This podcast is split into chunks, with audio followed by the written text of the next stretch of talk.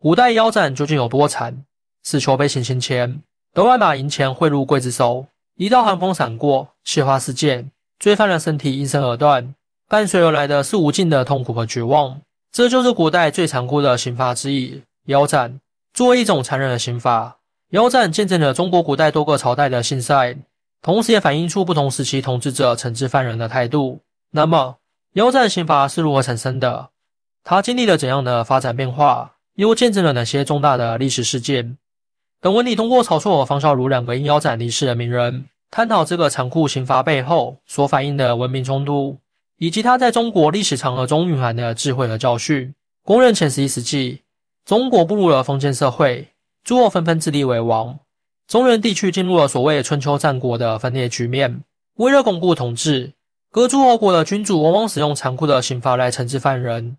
其中最为野蛮的就是腰斩。腰斩这种极刑，在历史上首次出现，要追溯到唐朝末年。相传商纣王淫乱残暴，他为了满足自己的各种欲望，经常大肆杀戮臣民。一次，纣王打猎回宫，发现喜爱的美人已死，大怒之下，将其妻妾和侍女等三千人腰斩于酒池肉林之中。这就是腰斩之刑的由来。为何商纣王要选择如此残忍的腰斩方式？这其实与东方专制君主的心理有关。在君主专制的体制下，统治者拥有绝对的权力，臣民的生死都掌握在君王一人手中。残酷的刑罚是君主体现绝对权力、彰显威严的方式之一。腰斩比简单的斩首更能体现君王的残暴与绝对权力，所以为商纣王所采用。这种野蛮的刑罚满足了东方专制君主的虐待欲望，也为日后各代统治者效仿提供了先例。商纣王开创的腰斩之刑，成为了中国古代极刑的一种，专门使用的刑具是铡刀。这种长柄大刀原本是用于砍伐心脏死囚尸体的，后来演变为执行腰斩的专用刑具。由此可见，腰斩之刑的残酷性、命运与其密不可分。在许多朝代更替和历史变迁中，它都伴随着统治阶级的血腥与残暴。公元前一百五十四年，西汉景帝在位时，中原地区的诸侯王势力强大。其权力严重威胁到皇帝的地位。当时有一位忠心耿耿的大臣曹错，他建议景帝实行削藩政策，收回诸侯王的兵权，加强中央集权。这一提议本是合理且迫在眉睫的，但最终却导致曹错被腰斩处死。曹错是一个勇敢直言、忠君爱国的人物，他自幼立志报效国家社稷，深得景帝的信任和重用。当时的局势已到了山穷水尽的地步。曹错依然提出削藩建议，希望景帝能够采取果断措施解决当前危机。然而，景帝软弱无能，不敢接受曹错的建议。与此同时，各地诸侯王联合起来，向景帝施压，要其杀害曹错。最终，景帝屈服于诸侯王的威胁，下令腰斩曹错。根据记载，景帝对曹错颇有不舍，下令前还特意派人征询曹错的意见。曹错面对死者时毫不畏惧。他挺直腰板说：“威慑寂寂，无私心，受刑是理所应当的。”临行前，他自备了简单的狱中饮食，体现出对君主的忠心以及对天命的接受。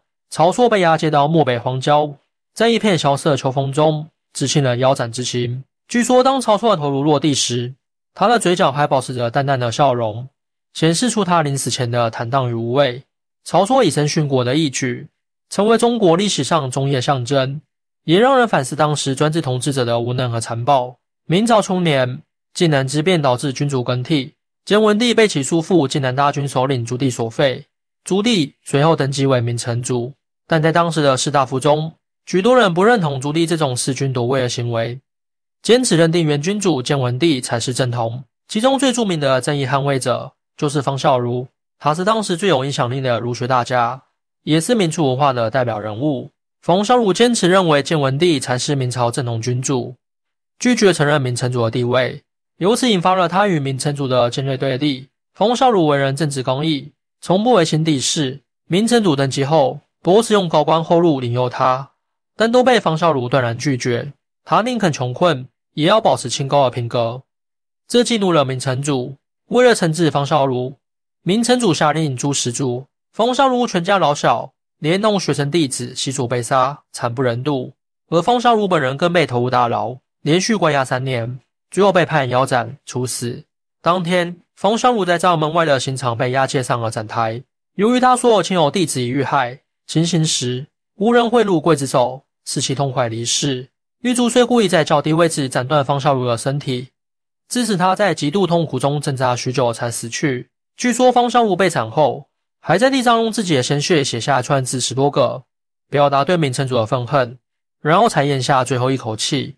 他的死更加展现了腰斩之前的残忍，也成为忠义勋节的典范。方孝孺以一己正义对抗君王暴政的精神，对后世产生了深远影响。经过商纣王、曹错和方孝孺三次重要的腰斩事件，这种极刑在中国古代社会充当了某种特殊的作用。它既是专制统治者权力的象征，也成为殉道般的正义牺牲。